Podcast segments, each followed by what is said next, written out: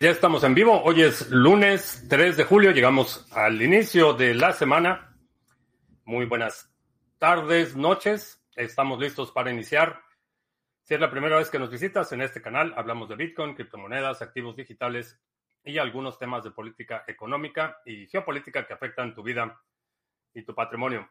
Estamos transmitiendo en vivo vía Facebook, Twitch, Twitter, Odyssey y en exclusiva para nuestros amigos de la banda Satochera en YouTube.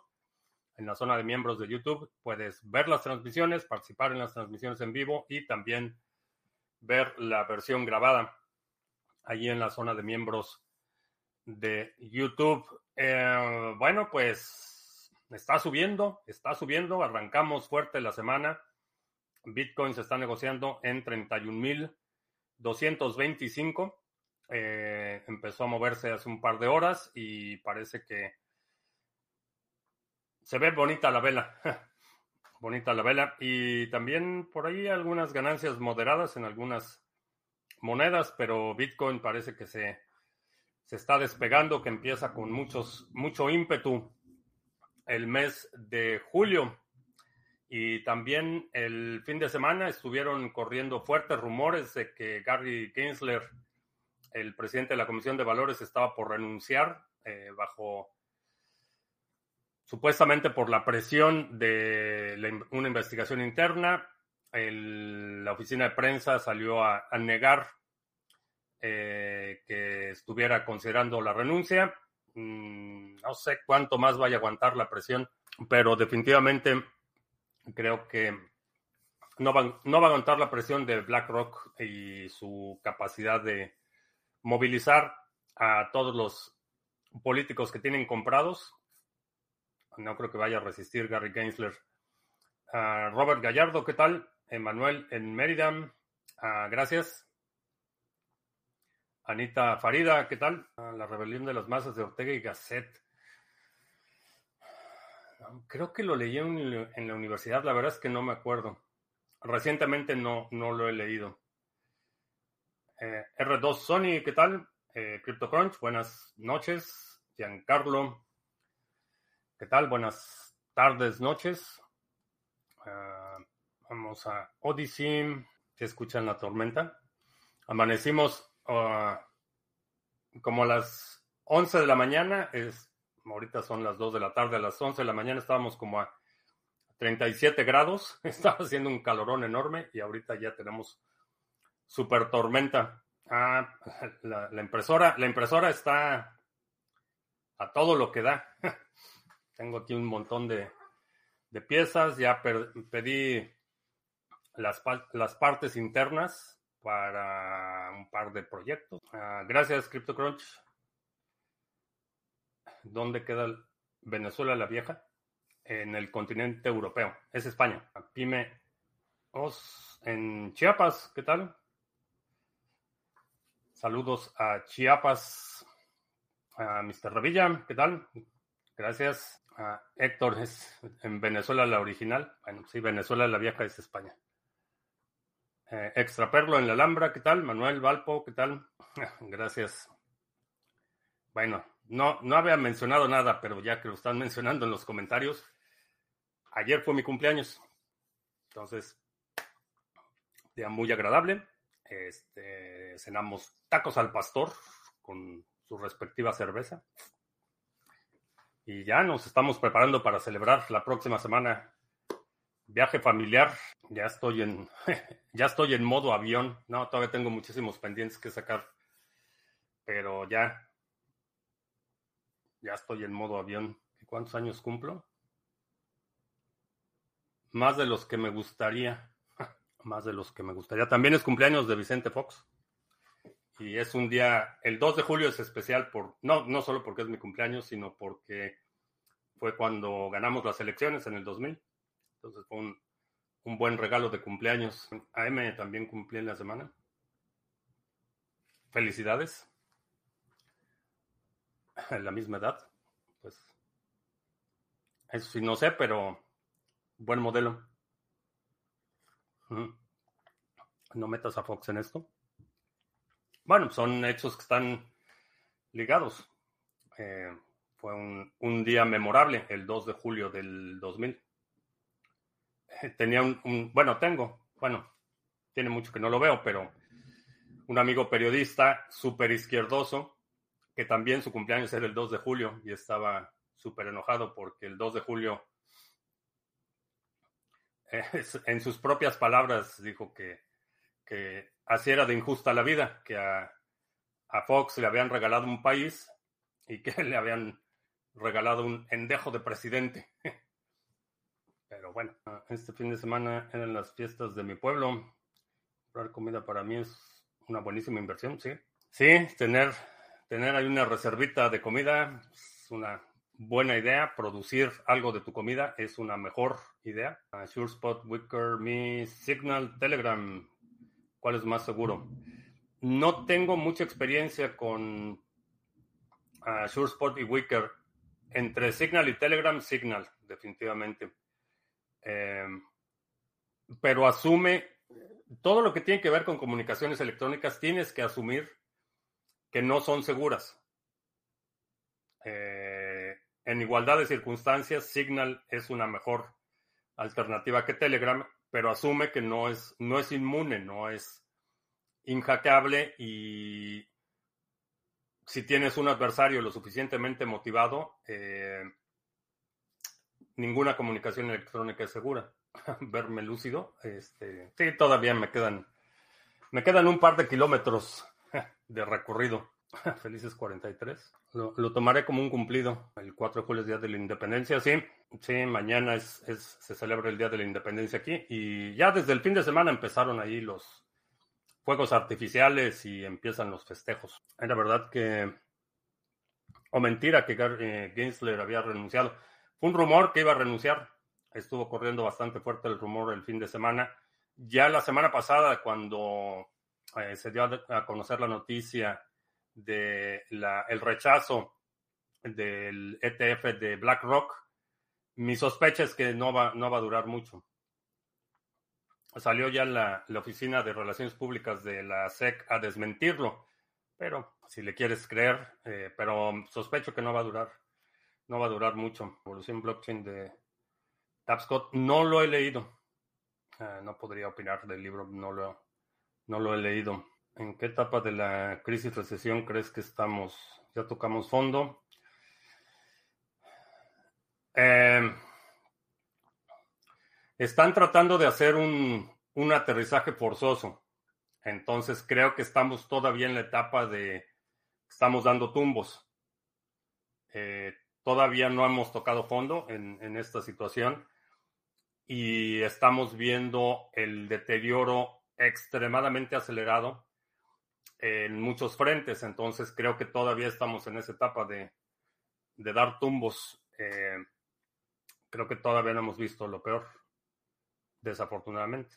Lo que quiere decir, o afortunadamente, dependiendo de cómo, cómo lo quieres ver. Afortunadamente, porque tienes todavía un poco más de tiempo para eh, prepararte lo mejor posible. Eh, desafortunadamente, creo que se va a poner peor de lo que, de lo que está en este momento. Martín, estuve lidiando con unos usurpadores. Ah, excelente. Qué bueno que estás, no, excelente que estás por acá de regreso, no que, este, que hayas tenido que lidiar con los usurpadores. BlackRock tiene influencias suficientes para comprar, para quitar a Gary, sí. Controlan el, portafolio que controla BlackRock, son millones de millones de dólares. Eh, tienen influencia en la mesa directiva de cientos de las empresas más importantes, en medios de comunicación, tienen acomodada mucha gente en el Departamento del Tesoro, en el Congreso, o sea que sí, una, una llamada de, Larry Fink es suficiente para movilizar eh, congresistas, eh, funcionarios de muy alto nivel para poner presión. ¿Por qué USDT está tan debajo del dólar? Mm, ¿Tan debajo del dólar? No sé en cuánto está USDT y en dónde, porque esa es la otra situación. Eh, USDT está en un dólar. No sé qué te refieres que esté por debajo. En todos Estados Unidos se celebra más o menos igual. Hay el día 4 en, muchas ciudades y, municipalidades hay un desfile. Eh, hay fuegos artificiales, picnic, eh, juegos de béisbol generalmente, eh, parrilladas y cosas así. La gente se reúne en los parques, en los lagos y comer, beber y fuegos artificiales. Básicamente la celebración. ¿Dónde puedo ver el APR actual de NIM? En la página de sargachet.cloud. Ahí puedes ver el rendimiento preciso. En Binance está 93 centavos de dólar. Binance lo que, lo que hemos estado viendo es, eh, parece ser una contracción de la liquidez.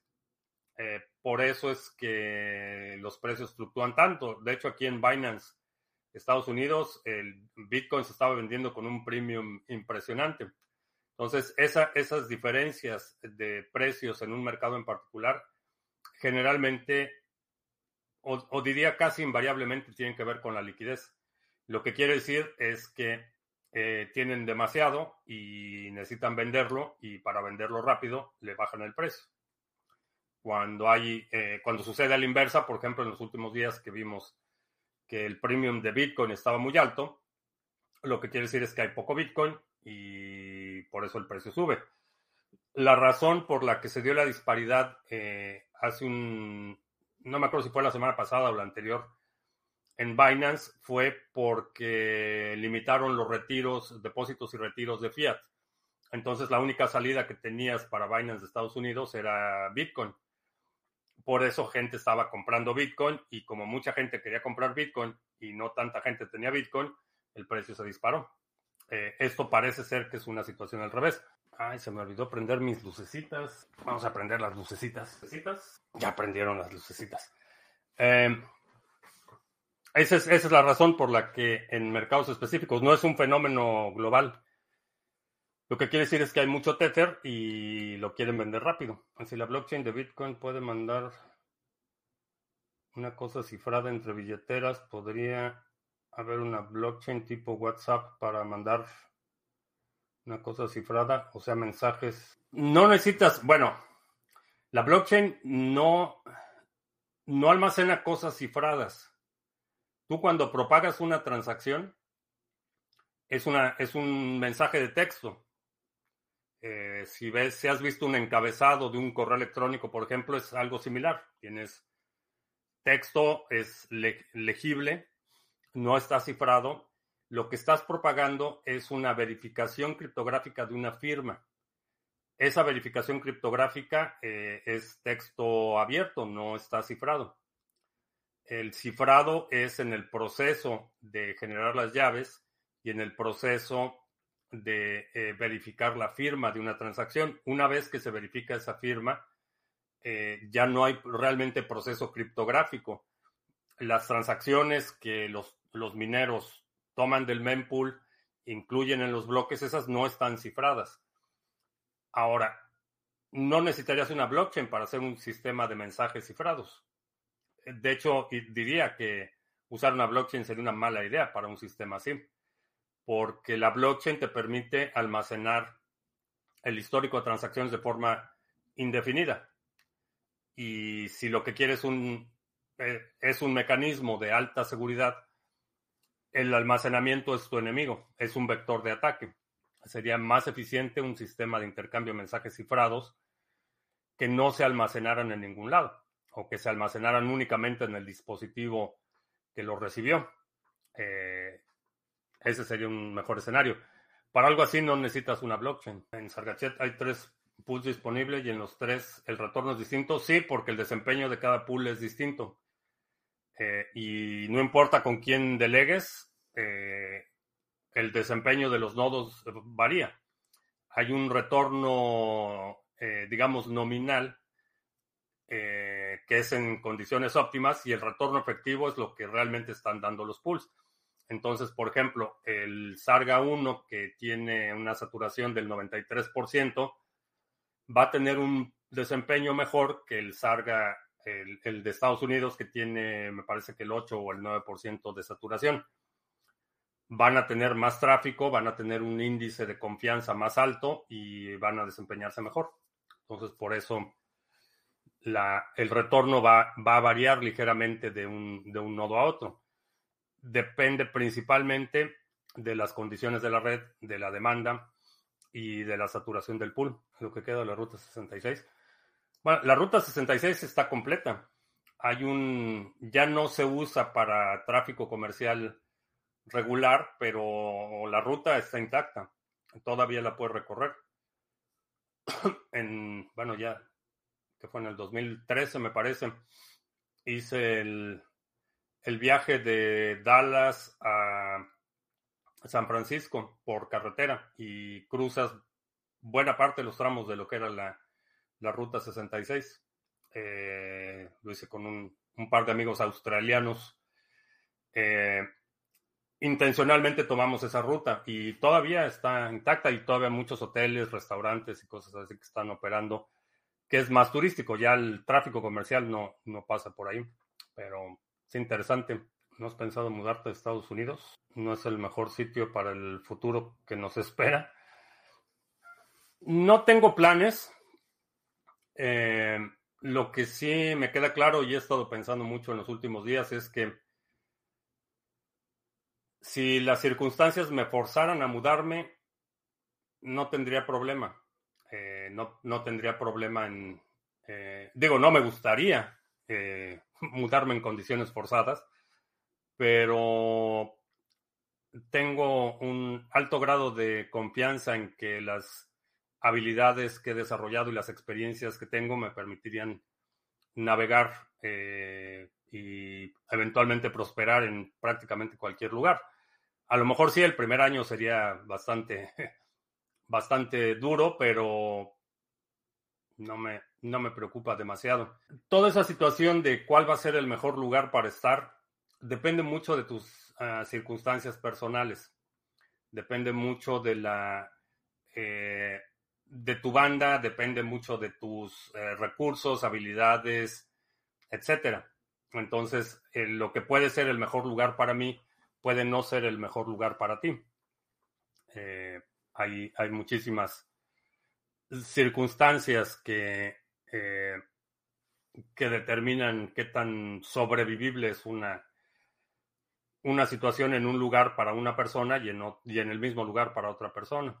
Pero si tuviera que mudarme, sí lo podría hacer, no, no me causa demasiada ansiedad. Ahora, eso de que este no va a ser el mejor lugar, mm, no estoy tan seguro.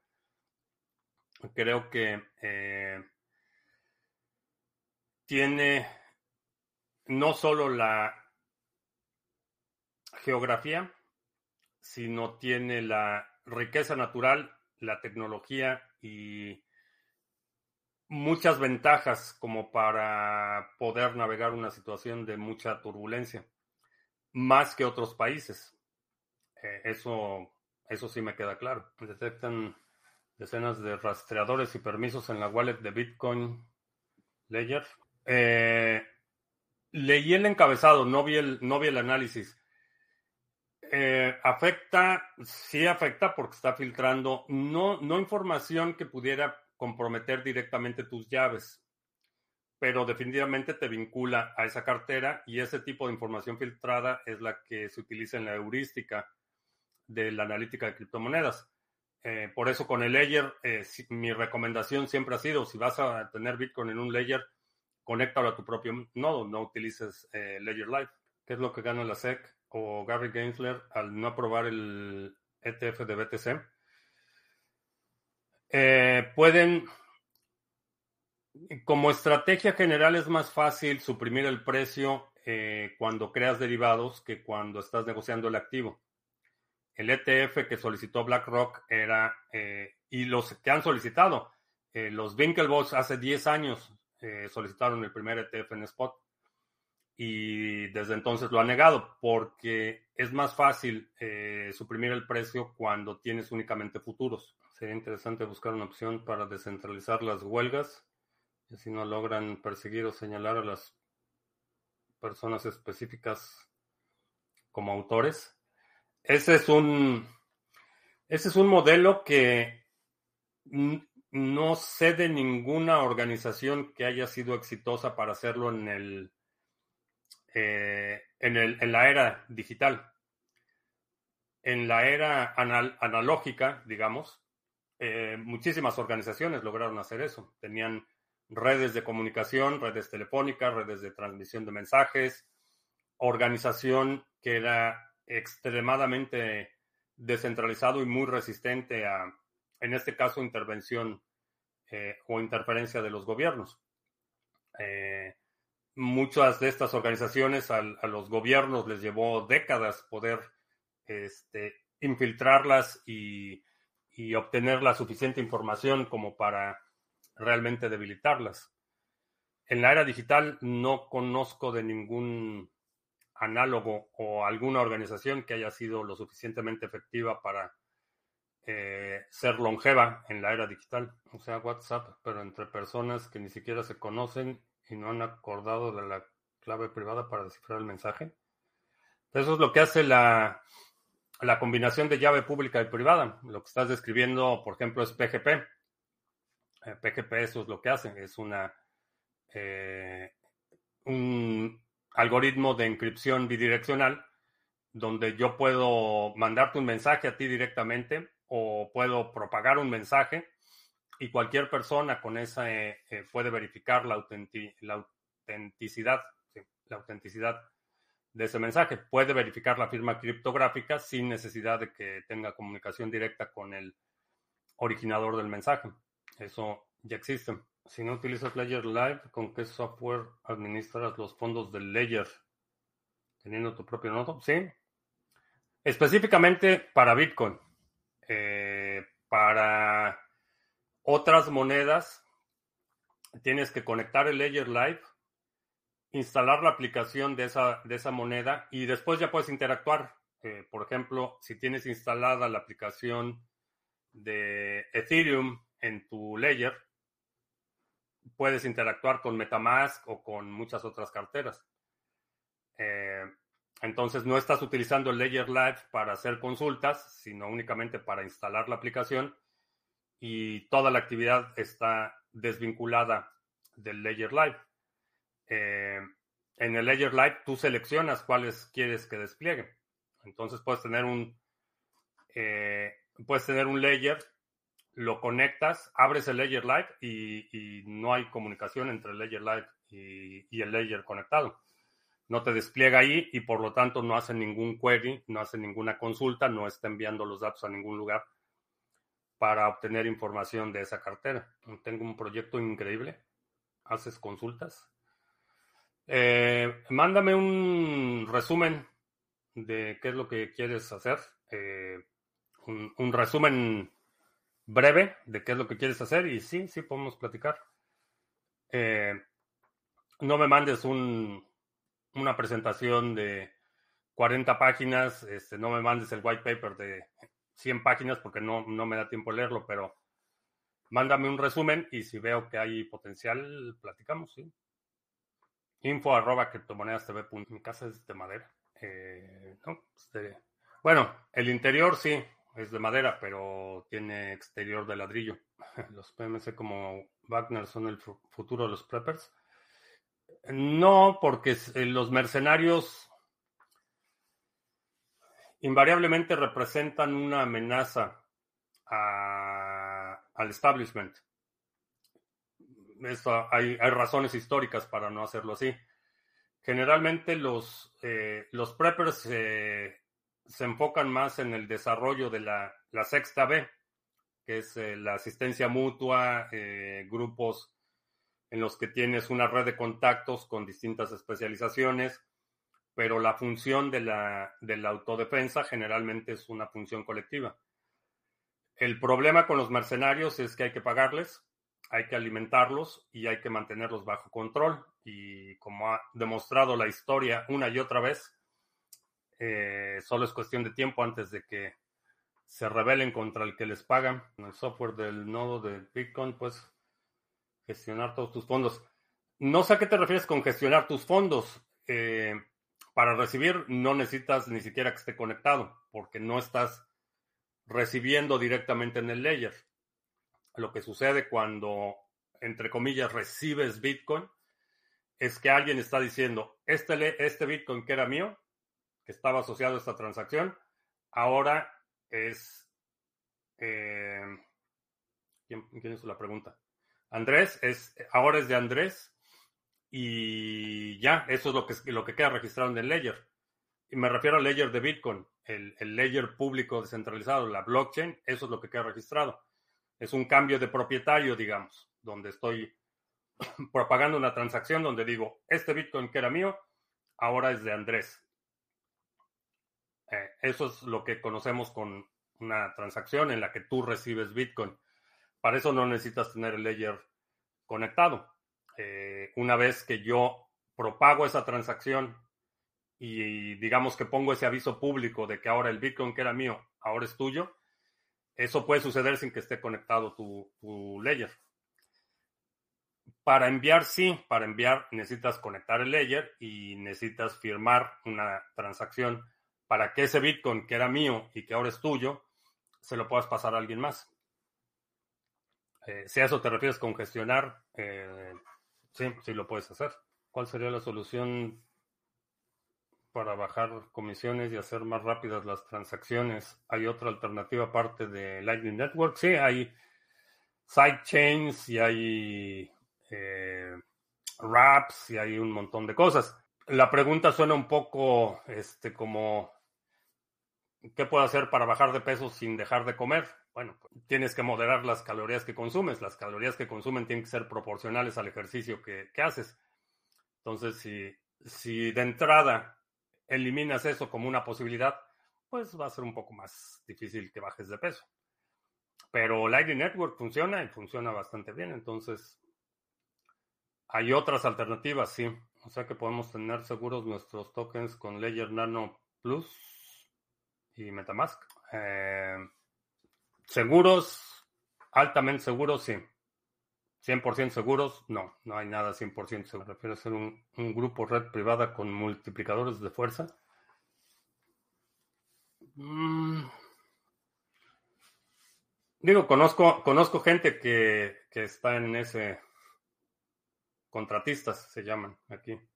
Este, conozco gente que está en, en ese negocio, pero también lo personal no, no me interesa demasiado. Con el nodo puedo consultar los fondos de las cuentas creadas a partir de un passphrase. Eso, repito, está en, está en el ledger público. Si tú sabes tu dirección, puedes ver en un explorador de bloques y le pones tu dirección y ahí te aparece. Eh, si tienes tu propio nodo, ni siquiera necesitas conectar la cartera. En tu propio nodo puedes tener tu nodo prunado y puedes hacer consultas directamente a tu nodo y ahí puedes ver cuánto recibes, por ejemplo. Eso no necesitas tener el ledger eh, conectado.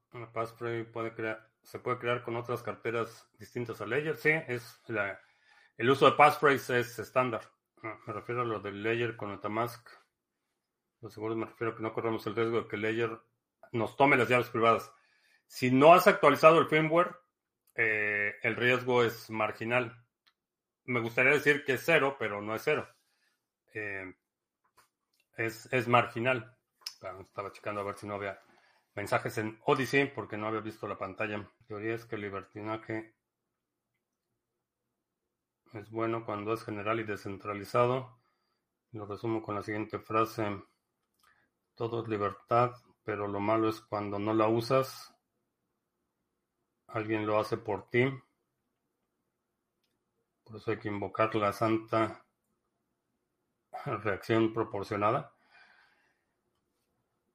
Eh, sí, generalmente las, libertades que no ejerces tienden a debilitarse o a erosionarse. Es el firmware del modelo X, sí, pero el firmware llegará un momento en que lo tengas que actualizar. Supongo que sí, en algún momento tendrás que actualizarlo. Eh, pero en cuando llegue ese momento, entonces tomas la decisión si lo actualizas o utilizas tu ledger como señuelo y mueves esos fondos a otro lado. Para lo que sea Bitcoin, mi recomendación va a ser una multifirmas. Para lo demás, bueno, hay, hay opciones, pero específicamente para preservar Bitcoin, creo que una multifirma es una buena idea. Hacer, hacer anuncios, antes de que se me olviden. Visita la página de sargachet.cloud. Ahí tienes información sobre los pools que operamos, el Mixnode de NIM, el, el pool de Cardano, que por cierto, este mes de julio cumple tres años. Vamos a ver, cumplimos tres años. Sí, el 31 de julio cumplimos tres años de operar el pool de Cardano.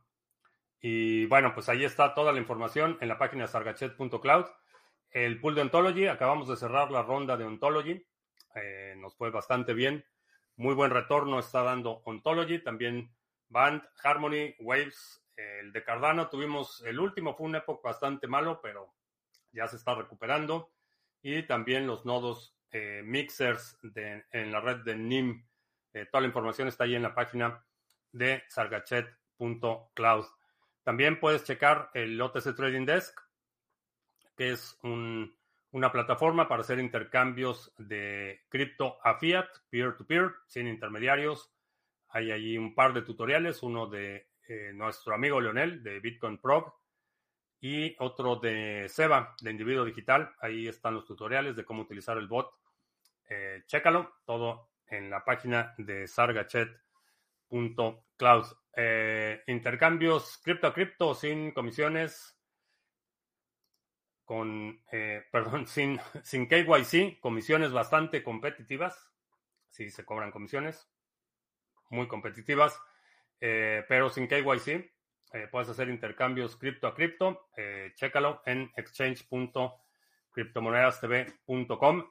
yo lo utilizo para convertir las ganancias de Ontology Gas a Ontology para volverlo a delegar en nuestro nodo y pues es bastante rápido y bastante fácil utilizar el exchange de criptomonedas TV y también para compra-venta de NIM eh, puedes vender, bueno, comprar NIM nativo con NIM RC20, USDT, Ethereum, Bitcoin, tanto on-chain como Lightning y Cardano.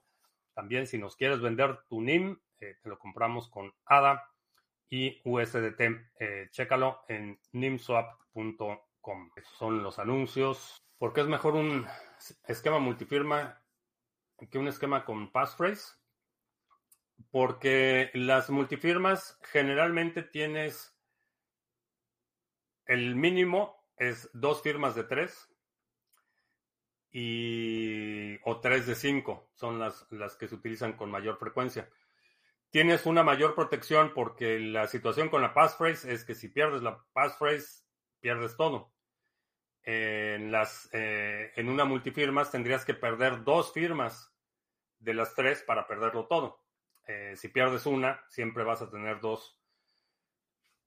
Creo que es una mejor alternativa. La otra es que te permite, no hay, no hay posibilidad de que firmes eh, la transacción en el mismo lugar al mismo tiempo. Entonces, si lo planeas bien y tienes un mecanismo de firma en un lugar físicamente separado de donde estás generalmente, eso disminuye la posibilidad de que seas forzado a entregar tu Bitcoin. Resistencia a censura. Bueno, resistencia a, presión, digamos. Con el Ledger Nano S Plus puede actualizar el firmware sin problema. Yo no pienso actualizar el firmware de ningún Ledger hasta que de plano ya no haya opción. Una multifirma con diferentes passwords. Sí, puedes, no son mutuamente excluyentes. Puedes tener tu esquema multifirmas y cada una de esas firmas tener su passphrase. El ledger se actualiza automáticamente al momento de la conexión o se hace manualmente. Eh, la actualización de firmware la tienes que hacer manualmente. Ahora, el ledger, no sé, no sé cómo, no sé cómo lo usas, pero el ledger solo lo necesitas cuando tienes que autorizar una transacción. No hay ninguna otra razón para que el equipo esté conectado. Si quieres consultar, si ya te enviaron un pago que te iban a enviar o si ya recibiste el, algo, puedes abrir el Ledger Live sin conectar tu Ledger y, ver ahí, eh, o puedes abrir un explorador de bloques o lo puedes consultar en cualquier lugar, no necesitas que el equipo esté conectado. El único momento en el que tienes que conectarlo es cuando vas a autorizar una transacción. Está expuesta por referentes como Bruce Benson o Murray, Robert es una agencia de seguridad privada, policía privada y que cada quien tenga su propio código penal. Aunque no me desagrada la idea, La realidad es que son modelos que no he visto un mecanismo o una forma de que puedan operar a gran escala. Ese tipo de, de organizaciones, contratos sociales que involucran la participación voluntaria eh, de una comunidad, eh, lo vemos todo el tiempo. Hay, hay muchísimas comunidades eh, rurales o semirurales donde realmente los, los, los, asuntos se resuelven de forma interna. Hay comunidades que tienen sus propios mecanismos de, de, resolución de conflictos que nada tienen que ver ni con el código penal ni con la autoridad civil de la jurisdicción. Eh, resuelven sus diferencias y, eh, y sus eh, conflictos al interior de la comunidad.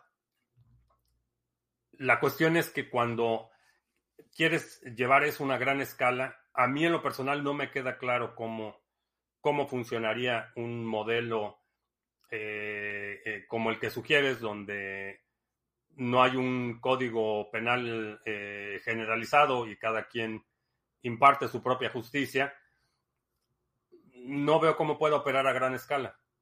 Eh, esa, siempre ha sido mi, mi pregunta para especialmente los libertarios más radicales.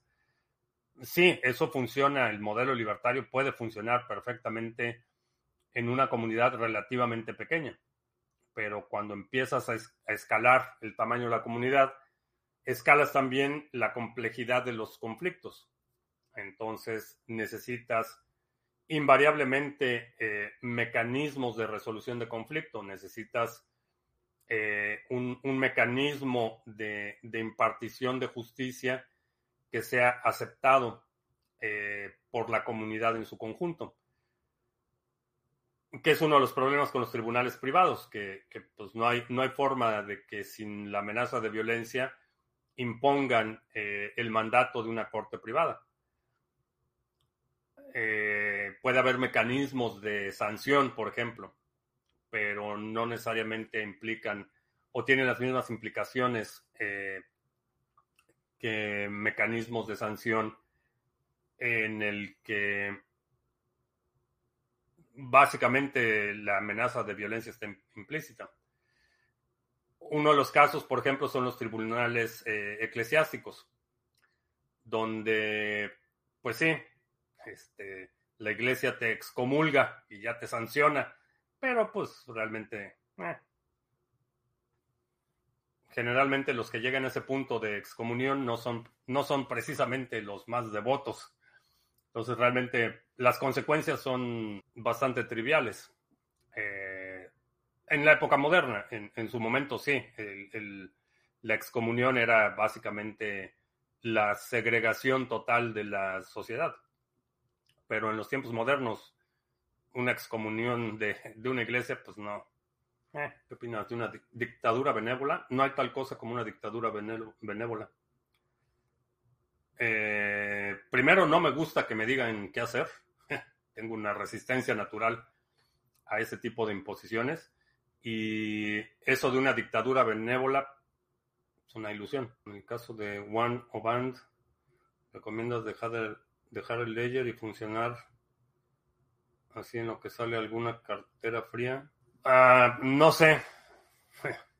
No, no tengo una respuesta generalizada para eso, pero es un tema que lo podemos discutir en el, bueno, lo podemos, lo pueden, porque estoy bastante ocupado y particularmente esta semana no voy a tener tiempo, pero lo pueden comentar tanto en el canal de Telegram, en, en la zona de discusiones o en Discord. Evalúen, este, discutan con otros usuarios a ver qué, qué conviene, eh, qué sugerencias hay y demás. Me sorprende que con el gran desarrollo Cardano aún no haya una opción más económica que el Trezor TEM en lugar de Ledger. Eh, pues todo es cuestión de integración. Digo, a lo mejor eh, se podría presentar una propuesta, ya no da tiempo para el fondo Catalyst 10, pero para el 11 a lo mejor presentar una propuesta de integración con alguna otra cartera. Eh, eso me interesa. que Bcash, es el original proyecto de Satoshi Nakamoto, pues no sé quién lo diga, pero está equivocado. y bueno, No, no amerita mucho, mucho tiempo el tema de Bitcoin Cash, pero no es el único. Hay mucha gente que, que dice que es el, la visión original de Satoshi, no voluntaria, sino con la coacción forzada, o sea, agencias que no se arreglan a tiros porque es muy caro, con arbitrajes con tres partes y la condena que es apelable, pero apelar varias veces es un desincentivo de energía. Estás describiendo un modelo que para efectos prácticos no tendría distinción del modelo actual. Si, es un modelo en el que esas supuestas agencias eh, pueden ejercer violencia en contra de alguien que aunque no esté de acuerdo, pues realmente no hay mucha diferencia entre lo que estamos viendo el día de hoy. Eh, eh, parte del modelo libertario es, es la es el voluntarismo, es, es participar voluntariamente en un sistema y aun cuando en ocasiones en todas las sociedades va a llegar un punto en el que la violencia es necesaria, ese punto en el que la violencia es necesaria es en respuesta a, un, eh, a una acción iniciada. Eh, uno de los principios libertarios más eh, arraigados es el principio de no agresión. Entonces, digo, yo voy a defender mi vida, pero no voy a utilizar la violencia para obtener fines políticos. Lo que estás describiendo es contrario a ese principio de no agresión, donde no hay, no hay participación voluntaria y donde alguien que simplemente va a tener más, más fuerza física, más fuerza cinética, va a imponer su voluntad sobre los demás. Entonces, no, no veo la diferencia con el modelo actual. Testigos de Satoshi. Híjole, pues me causa conflicto los, los, este, los escrúpulos como que me estorban para este, tratar de embaucar gente, pero sí, definitivamente, particularmente aquí, mientras uses el, título de, de, reverendo, pastor o cualquier ministro de iglesia, puedes hacer lo que quieras. No solo no pagan impuestos, sino que puedes salir con cualquier sales con la tuya, no importa qué tan grotesco sea tu, eh, tu actuar, cualquier cosa está justificada para pastores y ministros. Me parece un poco delirante que Bcash, luego del Ford de Bitcoin, está secuestrado por los poderosos del mundo. Ah, ya tenemos ahí voluntario para de tesorero para la iglesia. Me considero un hombre libre. Pago diezmo. Bueno, pago impuestos no porque quiera, sino porque si no pago impuestos me meten a la cárcel. Hay una, una, amenaza explícita o implícita. Bueno, en el caso de impuestos no es tan implícita, es explícita de violencia. Eh, no es casualidad que en prácticamente todos los países la, la ilusión, bueno, la evasión fiscal es una conducta criminal y está penalizada con cárcel. Prácticamente todos los países lo hacen no es una falta administrativa, no es algo que digas, bueno, ya pago mi multa y ya. No, te meten a la cárcel si no pagas impuestos. En ese sentido, sí. Tengo la opción de pagar impuestos o mantener mi libertad, pues a veces hay que negociar con terroristas. Sobre todo cuando no tengo la capacidad cinética para enfrentar esa amenaza una cuestión eh, práctica de supervivencia. No me gusta en lo absoluto. Ahora, diezmo, si te refieres a la iglesia, no, no soy miembro. Bueno, aunque los católicos me reclaman como suyo, porque estoy bautizado y confirmado, este, no, no practico ninguna religión, no soy miembro de ninguna iglesia. Soy miembro de algunas organizaciones, eh, pero ninguna de carácter religioso. Ahora, me considero libre, sí, tengo, estoy en una posición en la que puedo, soy dueño de mi tiempo, puedo escoger con quién trabajo. Para mí ese es un, un indicio de libertad.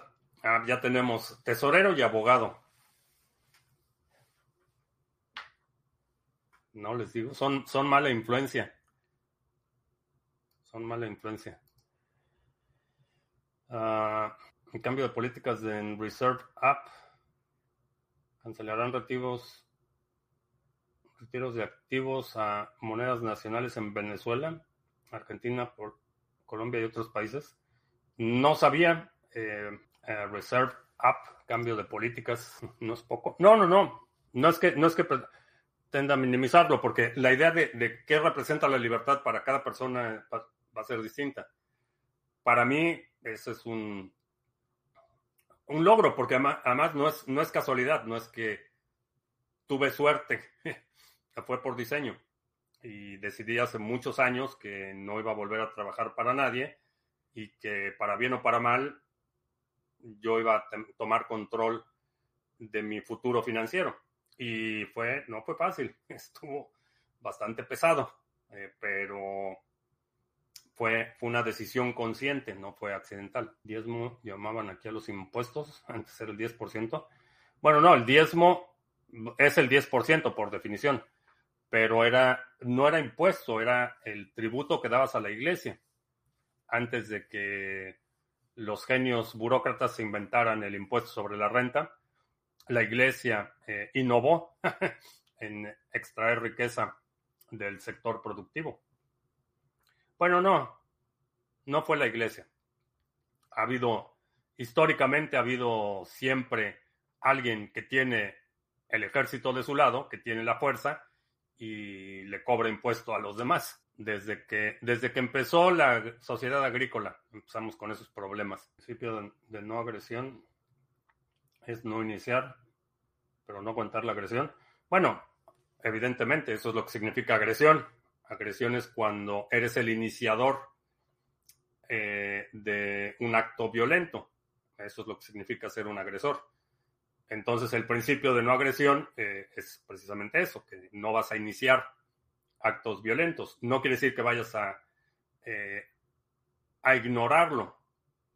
Si hay violencia de por medio y está moralmente justificado responder con violencia y con la violencia necesaria para eliminar la amenaza. De eso no me queda la menor duda y hablo muy a fondo, con mucho detalle de este tema en las transmisiones de la segunda B, pero hablando este, estrictamente, agresiones cuando tú eres el iniciador de un acto violento. Entonces, el principio libertario de no agresión es que tú no vas a iniciar el acto violento.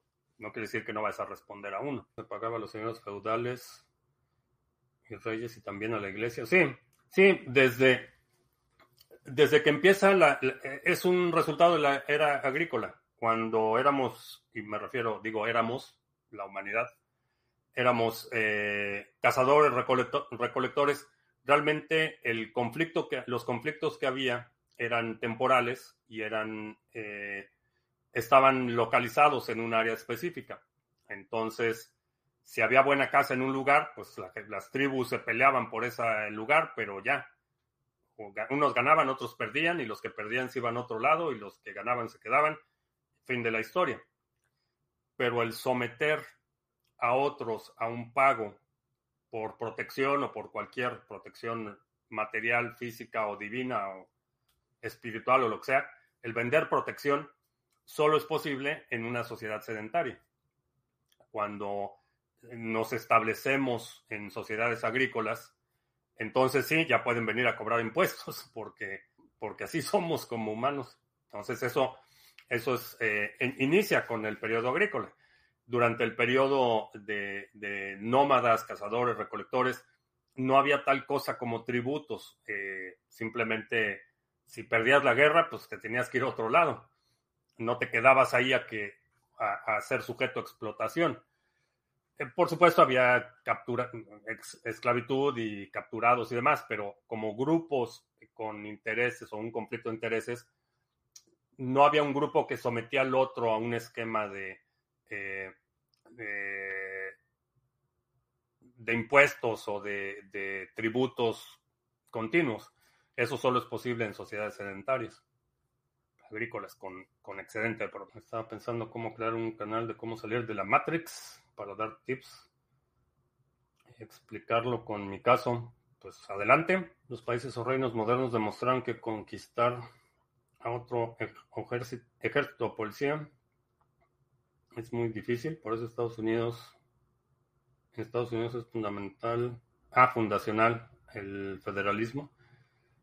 Mm, no diría que es un problema moderno, el problema de, de, corromper ejércitos, de este, desestabilizar eh, naciones, no es nada nuevo. Eso como humanidad lo hemos estado haciendo desde que, repito, desde que nos volvimos sedentarios.